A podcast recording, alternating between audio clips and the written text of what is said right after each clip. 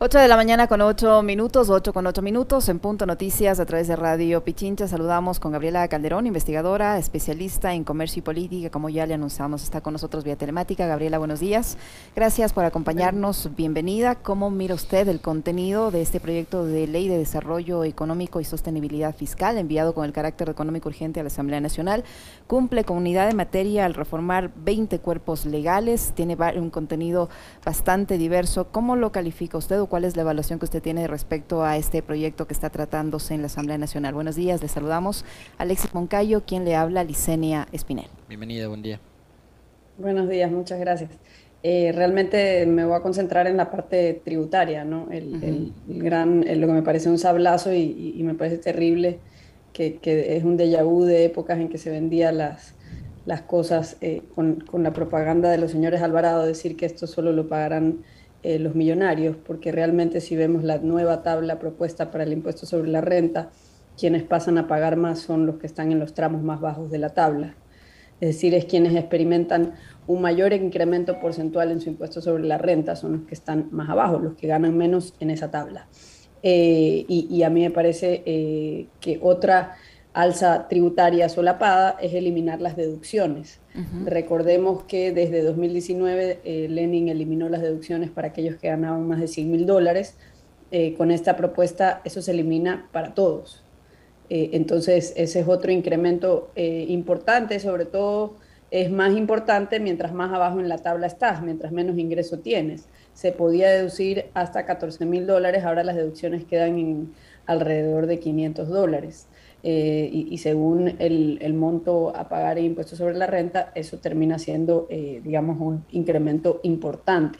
Eh, por ejemplo, alguien que tenga, me estaba haciendo una estimación, una, una, persona me decía, si alguien gana 3 mil dólares al mes, que equivale a 36 mil dólares al año, podía antes deducir 14 mil y digamos terminaba pagando un impuesto sobre la renta de 1.034 dólares.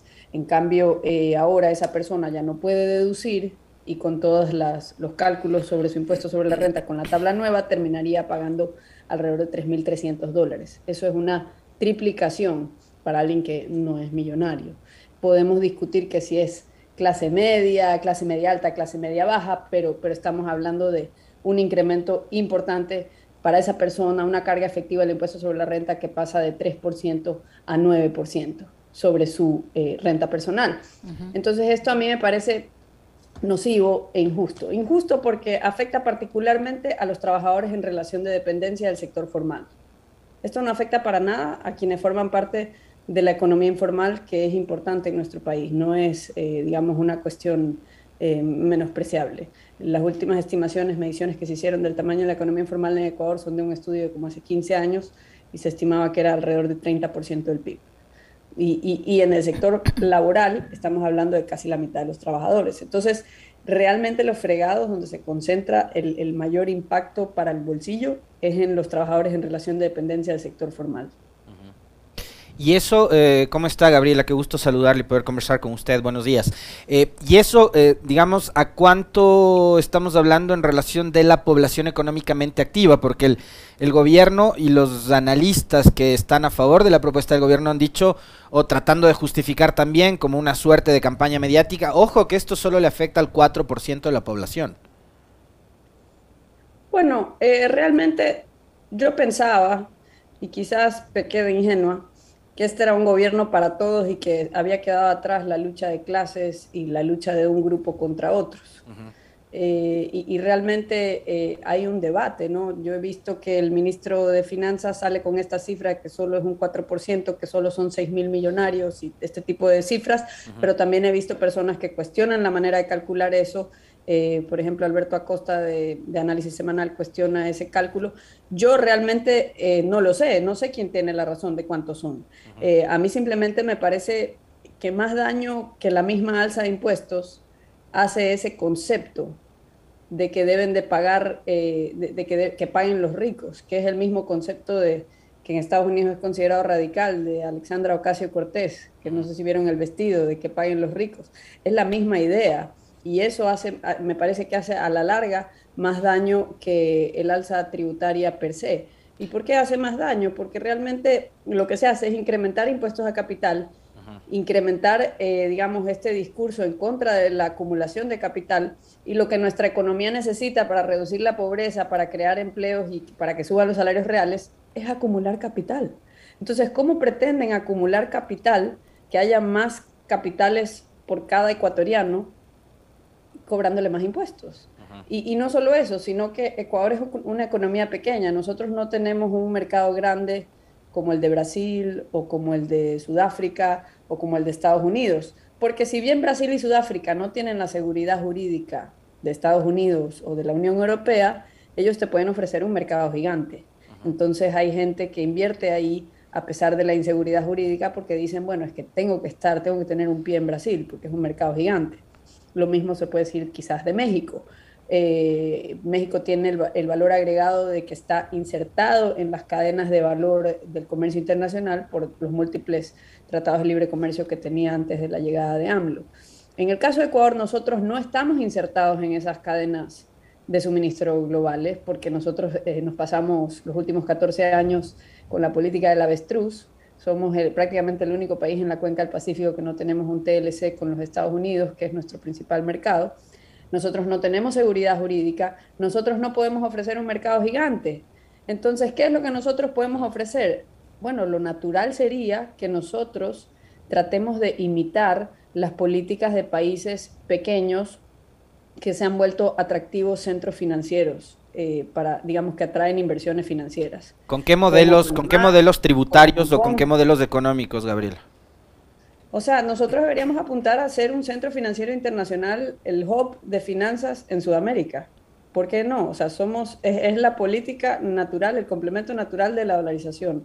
Y, si atrajéramos eh, mediante una reforma bancaria de, de, internacionalización financiera, le inyectáramos más competencia a los agentes de la banca local, y podrían venir, y esto toma tiempo, no es de la noche a la mañana, pero por lo menos tenemos que abrir las puertas y vendrían bancos de afuera, por ejemplo en Panamá hay más de 80 bancos, y estos sirven como prestamistas de última instancia cuando hay escasez eh, de liquidez, y lo que sucede, lo que termina sucediendo es que en lugar de eh, subir impuestos, como estás expuesto a la competencia internacional, te ves digamos, empujado hacia bajarlos, y lo que terminas haciendo es atrayendo el ahorro externo, ahorro que huye de otros infiernos fiscales, y ojo, no evadiendo, sino simplemente luego de haber mucho, la mayoría de los paraísos fiscales, como les dicen, están llenos de, capitales eh, que van ahí a depositar sus ahorros luego de haber cumplido con sus obligaciones en sus países respectivos. Los que no lo han hecho, pues bueno, ese es el deber de las autoridades de otros países de, de velar por eso. Nosotros no tenemos por qué hacer el trabajo de las autoridades tributarias de otros países.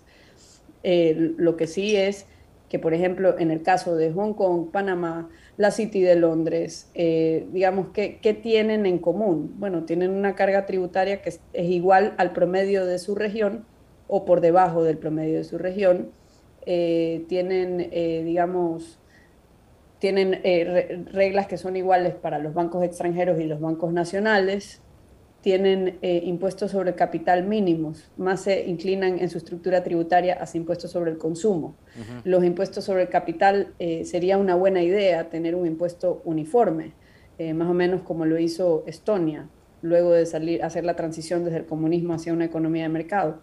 todo esto sería, digamos, más o menos lo que nosotros hemos venido proponiendo desde el año pasado, desde el Foro Libertad y Prosperidad, con 40 académicos, empresarios, representantes de gremios, de que básicamente deberíamos de simplificar el sistema tributario en lugar de aumentar impuestos, reducirlos para alentar el crecimiento. Nosotros tenemos que bajar los impuestos para que sea atractivo invertir en Ecuador. ¿Por qué? Porque me cobran menos impuestos que en otra parte. Esa es la ventaja que nosotros podemos ofrecer aparte de estar dolarizados, porque al estar dolarizados se elimina el riesgo de tipo de cambio que sí hay en otros países de, como Perú. Ahí me, surgen, me surgen dos consultas ahí, eh, Gabriela. Eh, por un lado, si, si reduce el Estado eh, el nivel de ingresos a través de los tributos, ¿cómo hace para cubrir los gastos que, digamos, todavía tiene? O sea, digo, yo ahí uno de los argumentos va a ser hay que reducir el tamaño del Estado, ¿no es cierto? Eh, ¿Cómo se reduce ese tamaño del Estado cuando el Estado tiene a su cargo el tema de seguridad, educación, salud, etcétera? Por un lado, ¿cómo hago para equiparar el tema de los, de los eh, gastos permanentes con ingresos permanentes en una sociedad y en un país que todavía depende mucho de los ingresos petroleros, de la economía que, que está relacionada con el extractivismo. Eso por un lado. Y por otro, le quiero trasladar una pregunta de un oyente. ¿Qué reformas se propondría eh, al Código Orgánico Monetario? Y ahí, digamos, yo le quiero adherir una mía porque digo, ¿cómo atraer a banca internacional en un gobierno eh, y en un país que es gobernado por un banquero? O sea, no sé si Lazo está tan dispuesto a, llamar competencia internacional, extranjera, cuando eh, su negocio es la banca. Bueno, no figura ciertamente entre las prioridades del gobierno, eso está claro. Y llama la atención porque a mí me parece que es una de las reformas más trascendentales que podría hacer cualquier gobierno en el Ecuador. Y también es una de las reformas que yo creo, de las, de las cinco que promovemos en el Foro Libertad y Prosperidad, creo que es la más políticamente viable. Recordemos que en la primera vuelta de la campaña para la presidencia, varios candidatos de distintos colores y sabores mencionaron este tema como que estaban a favor de esto. Eh, llama la atención que uno que no habló de este tema en su campaña fue Guillermo Lazo.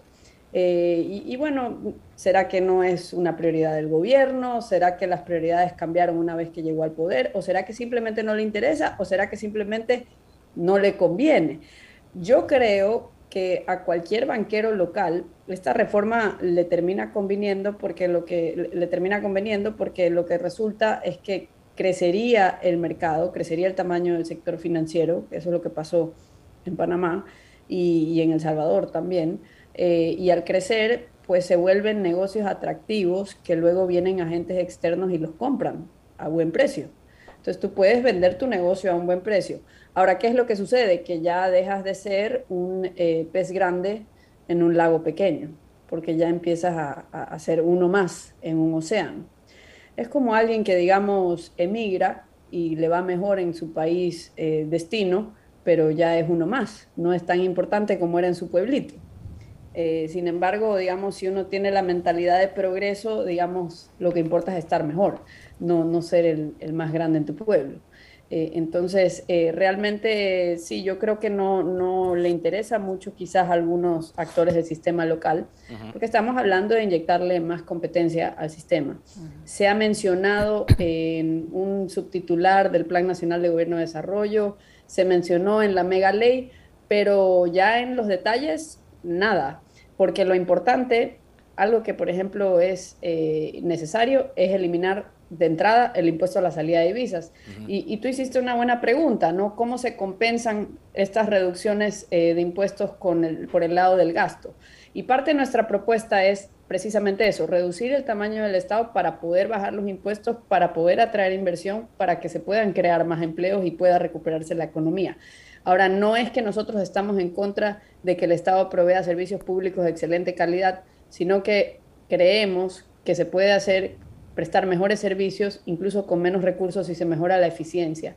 Y, para esto, por ejemplo, hay una propuesta que promovía eh, la Cámara de Comercio cuando estaba de presidente el ahora gobernador, de que, por ejemplo, el gobierno debería hacer compras públicas a precio de mercado y que eso eh, redundaría en, en, miles de millones de dólares en ahorros para el erario público. Estamos hablando de que la reforma tributaria, por ejemplo, espera recaudar en dos años 1.900 millones de dólares. ¿Por qué no mejor implementar que el Estado compre a precios de mercado, como lo hacemos el resto de los mortales. Ahora, la, mecánica de cómo implementar eso, ahí el diablo está en los detalles, y eso sería una reforma que habría que discutirla. Pero me parece que sería más productivo que ponernos a discutir más de lo mismo, porque ya, digamos, estamos acostumbrados aquí a que permanentemente se crean impuestos temporales y cada que hay un problema se crea un nuevo impuesto. No solo eso, sino que cuando estábamos en plena bonanza petrolera, también se creaban nuevos impuestos. Entonces este es el país de que si nos va bien, creamos un impuesto. Si nos va mal, creamos un impuesto. Si nos va peor, hay que crear una contribución especial, que también es un impuesto, porque no es voluntario, ¿no?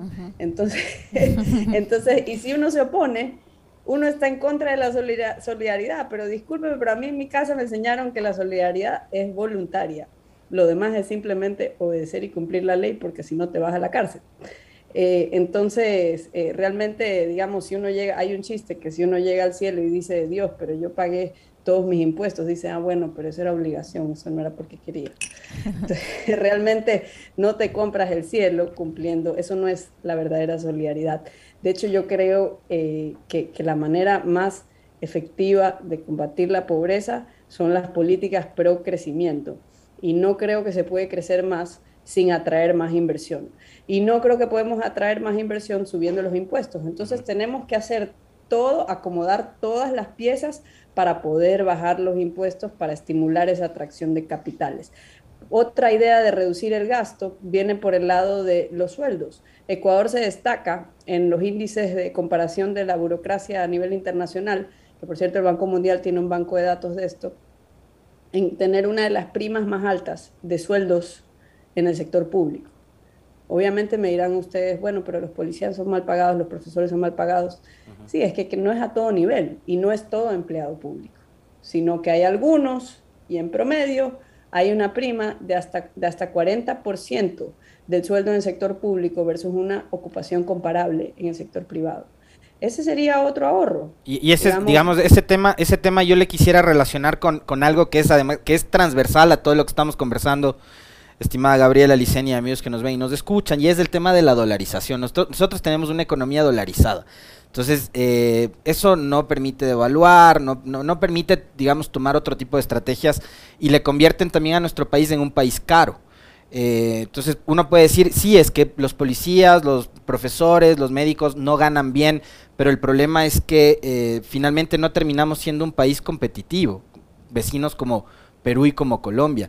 Em, ahí le quisiera citar algo con lo que usted también fue crítica días atrás, que es este famoso consenso de Cusin, y a propósito, usted también ya mereció eh, un, artículo de los famosos pelagatos en donde nos citaban también a nuestro medio por algo que dijo un entrevistado acá, que es del economista Alberto Acosta.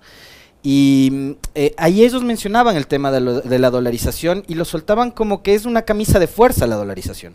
¿Qué pasa entonces con el sistema monetario actual eh, del Ecuador? Una de las monedas más duras y más caras del mundo es el franco suizo. ¿Cómo les va a los suizos? Excelente.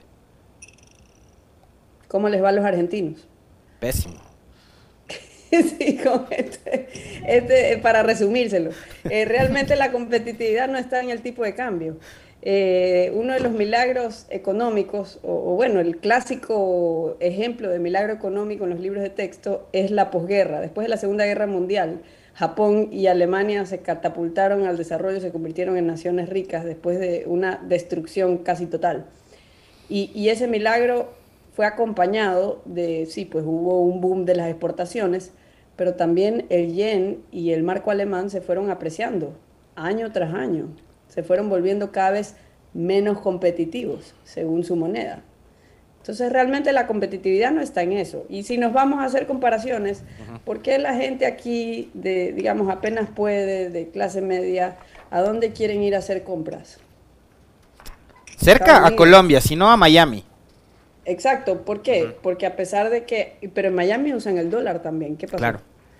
Entonces, ¿por qué es más barato el mismo zapato Nike en Panamá sin irnos a Miami, Panamá, porque es más barato el mismo zapato Nike en Panamá versus aquí, porque nosotros nos hemos encarecido solitos, eso no tiene nada que ver con la moneda, eso tiene que ver con todas las barreras al comercio que fueron impuestas durante la época de Correa con la excusa de que teníamos que restringir las importaciones para que se queden los dólares aquí, porque había la pesadilla de que un día nos íbamos a levantar y no iban a haber dólares en circulación.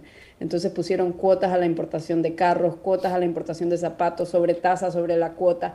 Entonces obviamente pues el zapato va a costar más aquí. ¿Qué pasa? El señor que vende eh, zapatos no se va a tragar ese costo extra del zapato, sino que se lo va a trasladar al consumidor.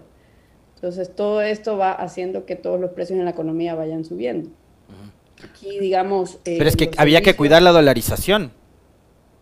Bueno, ese es el pensamiento, digamos, que comparten los de Cusín con, los economistas de la época de Correa, eh, que yo realmente creo que viene de los textos de macroeconomía.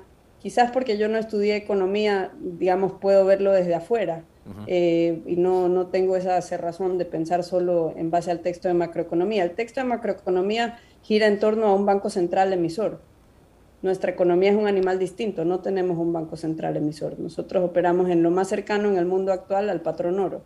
Eh, digamos, para entender cómo funciona la dolarización hay que leer, digamos, eh, digamos, los libros, el, librito de la desnacionalización del dinero de Hayek de, los 40, y si, no, si quieren leer algo más actual, leer los libros de, Manuel Heinz acerca de, la soberanía monetaria y las nuevas finanzas en la economía mundial, porque realmente no importa, eh, digamos, eh, realmente no hay que tener, no, justifica que porque estés dolarizado tengas que imponer barreras al flujo de capitales.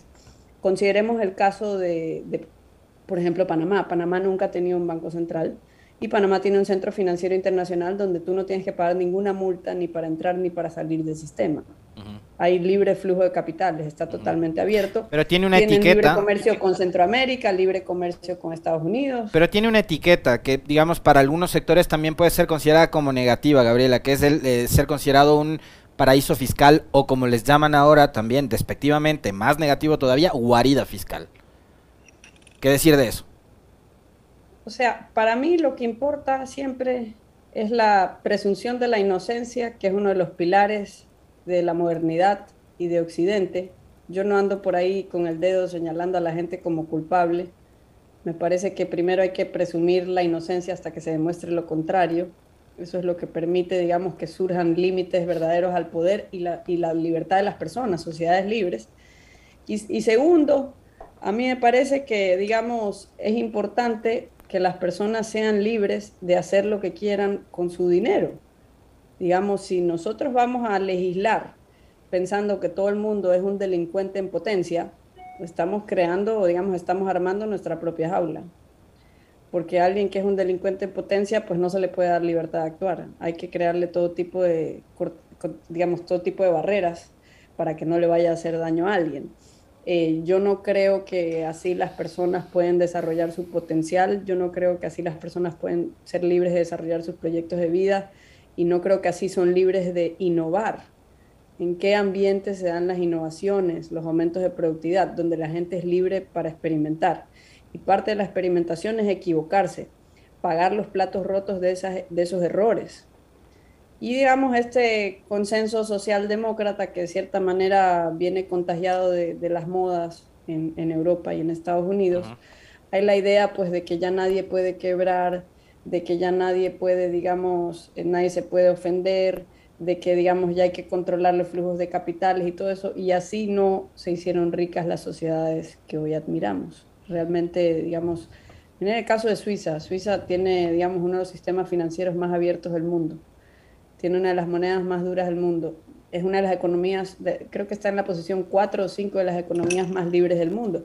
Entonces, realmente, eh, ¿de qué estamos hablando? ¿no? O sea, ¿qué, estamos hablando de que tenerle fe a la gente de a pie en la calle o tenerle fe a un consejo de sabios que nos van a decir al resto qué es lo que deberíamos importar. Y, y al final del día, a mí lo que me interesa es el principio detrás de estas ideas, ¿no? O sea, ¿cuál es el principio detrás de la idea de que la dolarización es una camisa de fuerza? De que la dolarización nos tiene de cierta manera ciegos frente a las señales de cómo va la economía, porque no nos permite ver la inflación, eso dice la declaración de Cousin. Pero los de Cousin no se han enterado del mayor beneficio de la dolarización y ya han pasado más de 20 años. El principal beneficio es que no hay inflación se acabó ese problema. La dolarización no lo resuelve todo, pero ese problema sí lo resuelve. La prueba está en que ya van 20 años, hay volatilidad económica, aquí se han caído gobiernos, ha habido un paro de dos semanas, se incendió Quito, se incendió Cuenca y el dólar igual, vale lo mismo, no se eh, afectó, eh, no hubo volatilidad cambiaria. Dos semanas después me parece que fue el levantamiento, eh, digamos, la violencia en Chile, y ahí sí que hubo volatilidad en el tipo de cambio entre, digamos, la moneda nacional y el dólar. Y eso ahí genera una destrucción de riqueza, una destrucción de activos que nosotros ya no sufrimos. Esa, no es que estamos ciegos frente a la inflación, es que no hay el problema de la inflación en nuestra economía. Si hay inflación, debe ser de un problema de, que viene, digamos, importado de los Estados Unidos por la política monetaria heterodoxa que ellos están implementando. Pues a mí me parece importante, por ejemplo, que el dólar no esté en la Constitución, sino que la gente siempre tenga, digamos, cierta libertad de escoger la moneda que mejor le convenga. O sea, era una mala idea del gobierno plantear el tema de la dolarización en consulta popular, por ejemplo. Sí, a mí me parece que lo mejor, el, digamos, el, estándar ideal es que la gente escoja la moneda que le resulte más conveniente, porque si estamos hablando de monedas emitidas por eh, bancos centrales que tienen un monopolio de emisión, eh, pues los monopolios suelen prestar mal servicio al consumidor, históricamente.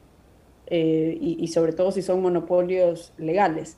Entonces, me parece que la gente debería tener libertad para huir de, un mal servicio y optar por otro. Además que la historia de los monopolios de emisión estatal de monedas son una historia reciente. Los bancos centrales surgen alrededor del mundo en la década de, digamos, de 1920, más o menos cuando vino la misión Kemmerer de Estados Unidos a instalar el Banco Central en Ecuador y el mismo viaje se fue para otros países. Entonces realmente, y hay que, esto antes era una discusión bien extraña, pero ahora es súper actual porque hasta los banqueros centrales están preocupados del auge de las criptomonedas, que son dineros descentralizados, no emitidos por gobiernos y que no tienen el monopolio de la emisión y que compiten a nivel internacional. Entonces es un mundo nuevo y, y realmente yo creo que hay que mantener las puertas abiertas en el sentido de que la gente como decía la Constitución de Panamá en 1904, en un artículo decía que la gente tenga la libertad para rechazar cualquier moneda o billete que no le inspire confianza. Gabriela, para, para finalizar, yo sí quisiera retomar el tema de la reforma tributaria. Eh, usted decía que es un sablazo a la clase media, pero hay preocupación en los sectores eh, afectados eh, que no precisamente llegan a ganar dos, entre 2.000 y 3.000 dólares, sino menos de ello, porque al eliminarse las contribuciones y al ser esta, este incremento de forma permanente, consideran que puede afectar a las personas que ganan menos de ese rango. ¿Están en lo correcto? Hay una tabla que estima, si me permito citarle sobre eso. Eh, la tabla de, por ejemplo, alguien que gana un sueldo mensual de 1.800 dólares, según un cuadro que, un cálculo que ha hecho la Cámara de Industrias aquí en, Guayaquil, hoy no paga nada de impuestos sobre la renta. Bajo la nueva tabla estiman eh, con esto que llegaría a pagar 201 dólares. Eh, porcentualmente pasas de pagar 0% a pagar, bueno, ahí hay que calcular, pero ahí, digamos, estarían ampliando la base de trabajadores en relación de dependencia que tienen que pagar impuestos sobre la renta. Eh, mucha gente quizás no se dé cuenta porque hay la retención mensual, entonces no ven la cifra global, eh, pero ciertamente cuando va subiendo en las tablas, pues van siendo cantidades eh, más importantes. Y, no solo eso, sino que la, la deducción, en las estimaciones, el gobierno ha agarrado una especie de promedio de cuánto deduce la gente, cuánto ha venido deduciendo, y ese promedio eh, es bajo, pero uno tiene que hacer estas, estos cálculos de manera súper conservadora, como que si estuvieras hablando de la seguridad de tu hijo, que es un bebé que se puede caer y pegar. Entonces tienes que asumir que la gente deduce el máximo, deduce al tope. Eh, y, además hay otro impacto que no lo conversamos, ¿no? O sea, la, la deducción era un incentivo para formalizar los servicios y toda la economía, porque tú tenías que decir, ¿sabes qué? Deme factura porque yo lo quiero deducir. Eh, si eliminas las deducciones, ¿cuál es el incentivo? Digamos, ya te ahorras el, IVA y te vas a la economía informal y, digamos, ya igual no lo puedo deducir. Entonces, este gobierno que habla, y bueno, no es solo este gobierno, sino que es como la moda de que todos te hablan de querer formalizar, esto no solo que perjudica, digamos, el crecimiento económico, sino que también desalienta la formalidad. En conclusión, no es verdad eh, la versión oficial de que solo se va a afectar a las personas que ganan de dos mil dólares en adelante. No es así. Para quedar que quede todo clarito para las personas que nos están preguntando. Hay, distintos, eh, distintas opiniones porque no saben si esto va a ser retenido en la fuente, si va a ser algo que se paga a fin de año. Digamos, o sea, todo esto está por verse porque la ley es una cosa y luego la implementación otra, pero de la opinión que me han dado en este análisis de la Cámara de Industrias, está así el, digamos, el cálculo, la estimación que están haciendo en base a lo que dice la ley. Habrá que ver qué termina pasando. Lo que está claro es que es un incremento y no es solo para los millonarios. Muchísimas gracias, Gabriela, por su tiempo, por la información que nos ha proporcionado. Un gusto conversar con usted. Gabriela Calderón, investigadora especializada en comercio y política, que ha estado con nosotros. Muy amable, muchas gracias. Muy gentil. Un abrazo. Gracias a usted.